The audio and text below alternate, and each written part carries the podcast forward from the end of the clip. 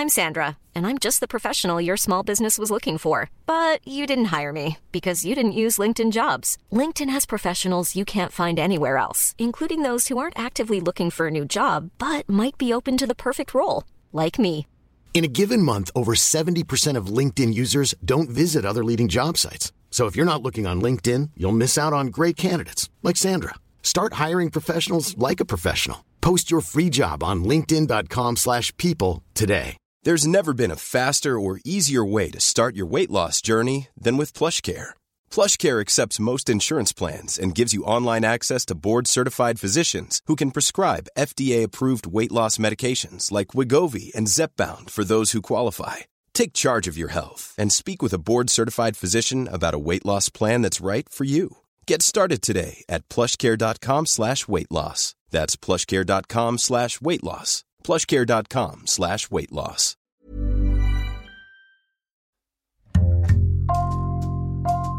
Bonjour, c'est Jules Lavie pour Code Source, le podcast d'actualité du Parisien.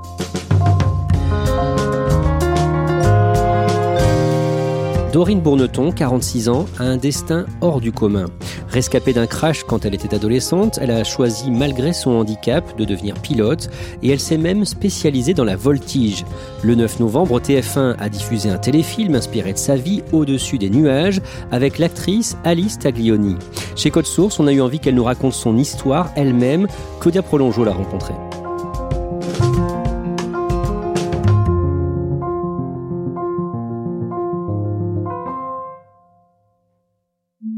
Dorine n'avait pas beaucoup de temps pour me recevoir. Elle travaille énormément, mais je l'ai eue au téléphone, on s'est parlé un peu et finalement elle a accepté. Je suis allée la rencontrer chez elle à Boulogne. Elle a 46 ans et vit ici avec sa fille de 14 ans.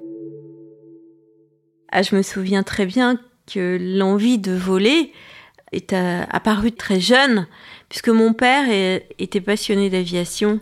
Il me racontait, vous savez, l'histoire de ces pilotes euh, de l'aéropostale, ces hommes qui transportaient du courrier de Toulouse à Saint-Louis du Sénégal et qui finalement ont tracé les premières lignes aériennes de l'histoire au péril de leur vie. Et ces histoires me, me fascinaient. Et puis un jour, euh, mon père a commencé à prendre des leçons de pilotage. Il voulait faire ça euh, pour euh, s'échapper un peu de la routine du quotidien. Il était chauffeur de taxi, il passait euh, son temps sur les routes. Il a eu envie d'apprendre à piloter pour prendre euh, de la hauteur, assouvir sa passion. Et quand il a commencé, ben, comme je le suivais à l'arrière du taxi euh, dans ses courses, ben, je l'ai suivi à l'arrière de l'avion. Dorine a 8 ans et elle décide qu'elle sera pilote. Comme elle n'est pas très forte en maths, elle oublie immédiatement les grandes écoles où sa formation serait payée et elle décide de se la financer elle-même.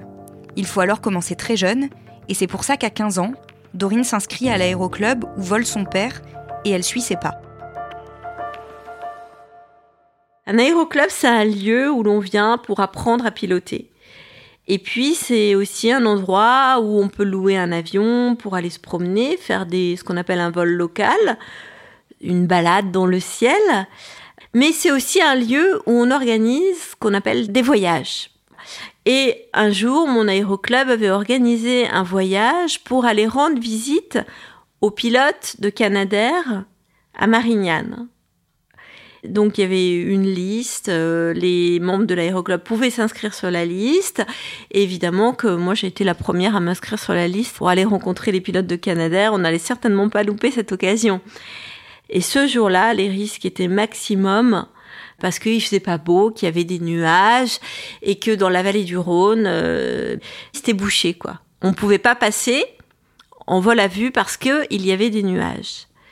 Et nous, on ne pas voler dans les nuages. C'est un type de pilotage très particulier. Il faut beaucoup d'entraînement et on n'est pas entraîné pour ça.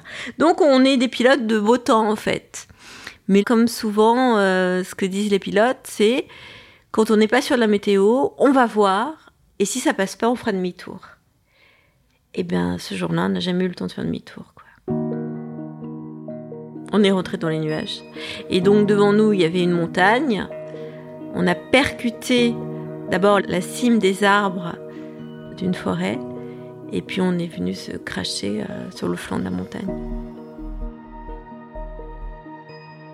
Alors dans l'avion, on était quatre euh, personnes, le pilote, le copilote, un passager à côté de moi, un jeune qui avait eu 17 ans la veille et qui avait eu son brevet de pilote. Et c'était la récompense que lui faisaient ses parents euh, ce jour-là. Et moi. Et j'ai été la seule rescapée. Les trois autres sont morts. Les secours mettent 12 heures à localiser l'appareil endommagé et Dorine, qui est toujours consciente. C'est comme chercher une aiguille dans une botte de foin, quoi. Ils n'arrivaient pas à nous localiser. Et on était encore une fois dans, le brouillard, on voyait pas à deux mètres. Et on m'a retrouvée parce que j'appelais au secours, en fait. Je, je, me souviens entendre l'hélicoptère euh, des secours chercher, essayer de localiser l'appareil. Et quand euh, l'hélicoptère commence à partir, à s'éloigner, ben moi j'ai crié quoi. C'est l'appel, euh, l'appel au secours. le dernier appel, c'est on se dit que là si on fait rien, euh, c'est notre dernière chance qui, s'envole. Et une personne a entendu ces appels. Et ce monsieur a une particularité, c'est qu'il a une ouïe exceptionnelle. Il a une hyperacousie. Et en fait, il a, entendu mes cris à travers le brouillard et c'est comme ça qu'il s'est guidé jusqu'à moi, jusqu'à l'appareil et c'est comme ça que c'est lui qui m'a sauvé la vie. Quand je me suis réveillée après la première opération et qu'on m'a dit Dorine, euh, les trois autres n'ont pas eu ta chance, tu es la seule rescapée. Tout de suite dans ma tête, je me suis dit mais c'est pas juste. Pourquoi c'est moi qui suis euh, vivante alors que c'était Mathias qui était à côté de moi qui qui euh, lui était un excellent pilote, il allait faire une, magnifique carrière dans l'aviation. C'est tellement injuste, c'est idiot de te dire ça, mais ça a été vraiment ma première réaction. Et je me suis dit, mais Dorine, il faut pas que tu abandonnes parce que lui, il est, enfin, il faut que tu que tu continues à voler en pensant à lui parce que lui n'a pas eu ta chance. À l'hôpital, elle apprend que sa moelle épinière est touchée et qu'elle ne remarchera plus. Mais une chose pour elle ne fait pas de doute, un jour, elle pilotera à nouveau un avion. Alors, il faut resituer le contexte. L'accident, nous sommes en 1991. À ce moment-là, c'est pas comme aujourd'hui. Hein. Aujourd'hui, on tape sur Internet trois mots-clés, on a la réponse à nos questions. À l'époque, il fallait chercher. Et je me souviens que mon père m'avait dit, écoute, on va, on va aller dans les meetings aériens, on va faire des salons aéronautiques, on va rencontrer des gens et on va demander s'il existe des solutions pour les, pour les personnes handicapées. Parce que mon père me dit, mais écoute, Dorine, si on peut adapter une voiture avec des, des commandes à la main, si on peut conduire, parce que je savais très bien qu'on pouvait conduire, eh ben, on peut probablement équiper aussi un avion. Et puis si on peut pas le faire, eh ben on le fera. Et un jour, j'apprends dans un article qu'effectivement, il y a des handicapés qui volent, notamment à Toulouse, sur des avions équipés de commandes manuelles de pilotage. C'était des années pas faciles quand même. Les années qui ont suivi l'accident, euh, c'est malgré tout... Euh, c'était pas évident parce que il y a cette envie de voler, cette envie de, de revoler, cette envie de liberté, ces, projets, ces perspectives. Et puis il y a quand même le quotidien, le handicap, le fauteuil roulant, la perte d'une certaine forme d'autonomie, surtout au début, hein, parce que au, début vous n'avez pas euh, forcément la force physique euh, qui fait que vous allez pouvoir euh, vous déplacer facilement dans la rue. vous avez dans les années 90, on avait des gros fauteuils roulants euh, très lourds, ça n'avait rien à voir avec aujourd'hui.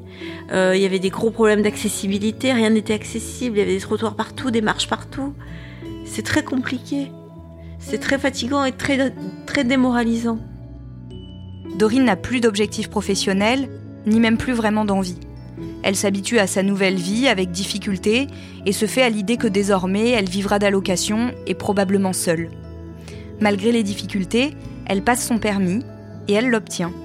Elle a alors 18 ans et peut désormais faire les allers-retours nécessaires entre son Auvergne natale et Toulouse pour passer son brevet de pilotage. Cela l'occupe un temps, puis, l'objectif atteint, il lui faut en trouver un autre.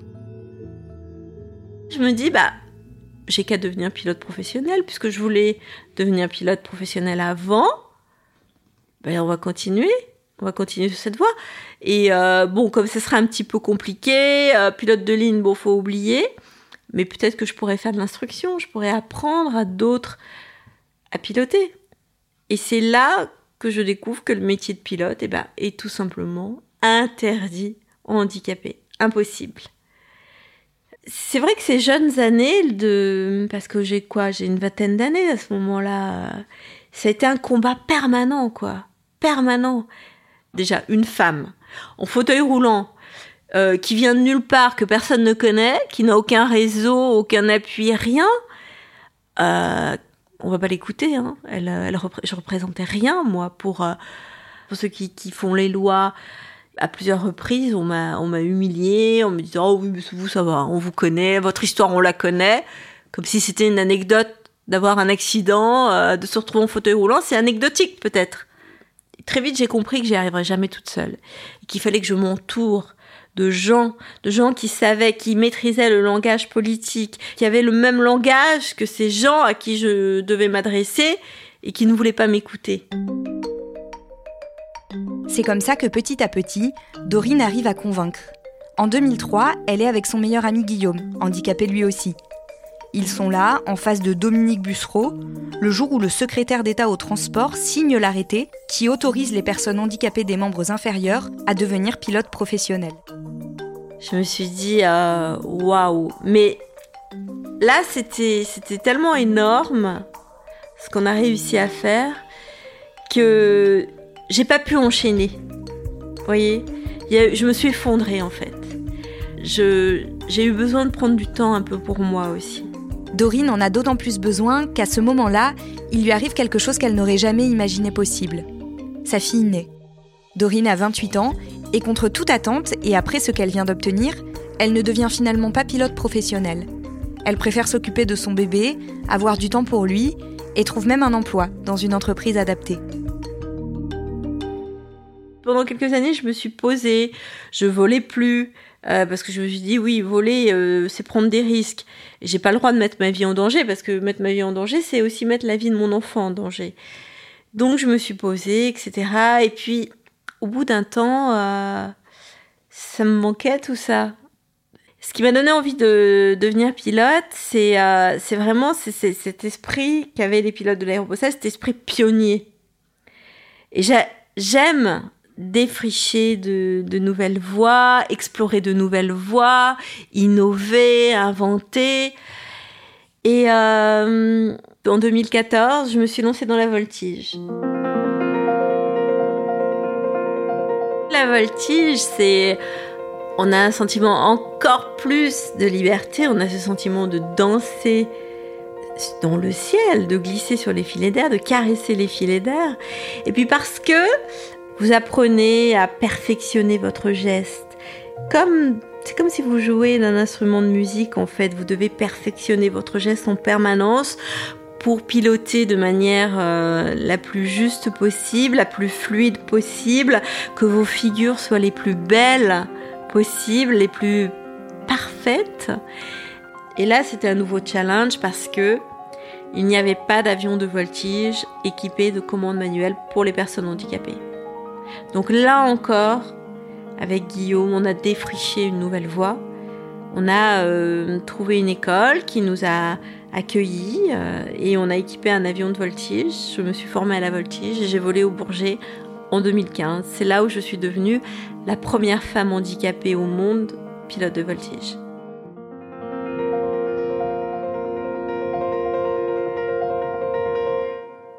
En plus de réaliser successivement ses rêves, Dorine commence à se faire connaître.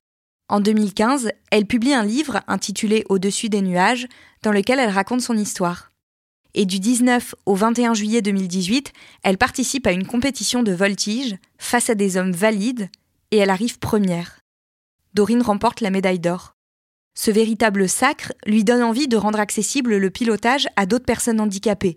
C'est chose faite un an plus tard avec l'association Envie d'envol qu'elle crée avec Guillaume. Quelques mois après, elle est approchée par le maire de Boulogne-Billancourt, la ville où elle habite, pour figurer sur la liste des prochaines municipales.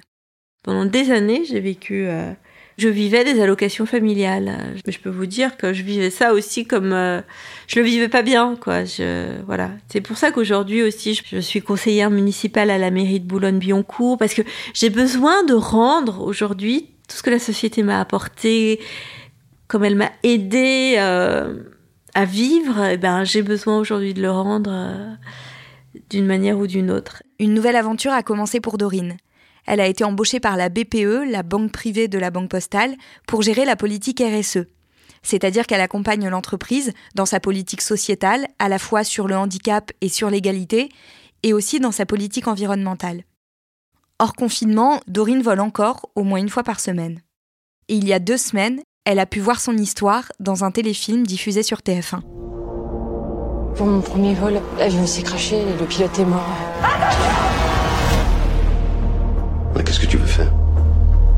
Pilote de ligne. Ça risque d'être compliqué. Je vais être la première pilote handicapée à faire de la voltige. Je suis un cas particulier. Non, pas ici, vous n'êtes pas un cas particulier ici. Je peux voler, je peux devenir pilote. Bah, c'est n'importe quoi. Peut-être, oui. Mais c'est ma vie. Tu peux pas te comporter comme une fille normale Ça vous a fait quoi que TF1 ait envie de faire un téléfilm sur vous? J'étais très heureuse euh, que mon livre ait été adapté en téléfilm. Euh, pour moi, ce qui était important, c'était que l'on puisse parler de, de cette relation d'amitié que j'ai avec Guillaume et qui nous a permis ensemble de dépasser les, montagnes, quoi. de changer le regard sur le handicap. C'est une grande fierté, évidemment, c'était TF1, c'est quand même pas rien, quoi. C'est une belle récompense. Claudia, son père, dont elle parle au début, est-ce qu'il est fier d'elle? Oui, son père, il est évidemment très très très fier d'elle et il est toujours aussi passionné d'aviation puisque euh, euh, même lui, il continue à voler maintenant. Euh, et alors, il, il, vole plus dans le même type d'appareil que ceux qu'utilise Dorine, mais il fait de l'ULM. elle m'a dit tous les dimanches, il fait sa petite sortie dominicale. Donc oui, il est très fier et il aime toujours autant ça. Et est-ce que Dorine compte transmettre le virus de l'aviation à sa fille? Alors pas du tout pour le coup. Euh, sa fille, elle est pas, euh, elle est vraiment pas très intéressée par l'aviation. Elle espère plutôt qu'elle lui transmettra le virus des RSE, qui est donc le métier qu'elle fait maintenant, la responsabilité sociale des entreprises. Elle trouve que c'est super intéressant, que c'est génial de pouvoir accompagner les entreprises, notamment pour qu'elles aient un, maximum de salariés en situation de handicap. Donc elle espère que sa fille pourra se diriger vers ça. Mais bon, sa fille, elle a surtout pour le moment envie d'être infirmière militaire, elle a 14 ans, et donc elle fera peut-être ça. Merci Claudia Prolongeau. Code Source est le podcast d'actualité du Parisien, disponible chaque soir du lundi au vendredi. Cet épisode a été produit par Thibault Lambert, réalisation Julien Moncouquiol. Si vous aimez Code Source, n'hésitez pas à en parler sur les réseaux ou à vos amis, à laisser des petites étoiles sur votre application de podcast. N'oubliez pas de vous abonner pour ne rater aucun épisode. Et puis vous pouvez aussi nous écrire directement code source at leparisien.fr.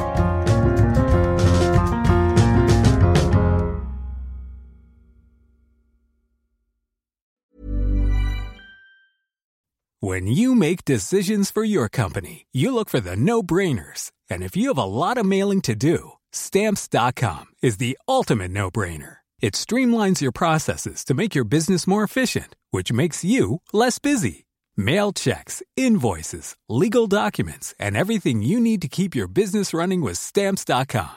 Seamlessly connect with every major marketplace and shopping cart Schedule package pickups and see your cheapest and fastest shipping options from different carriers. With rates up to 89% off USPS and UPS rates. And with the Stamps.com mobile app, you can take care of mailing and shipping wherever you are. Make the same no brainer decision as over 1 million other businesses with Stamps.com. Sign up with Code PROGRAM for a four week trial, plus free postage and a free digital scale. No long term commitments or contracts.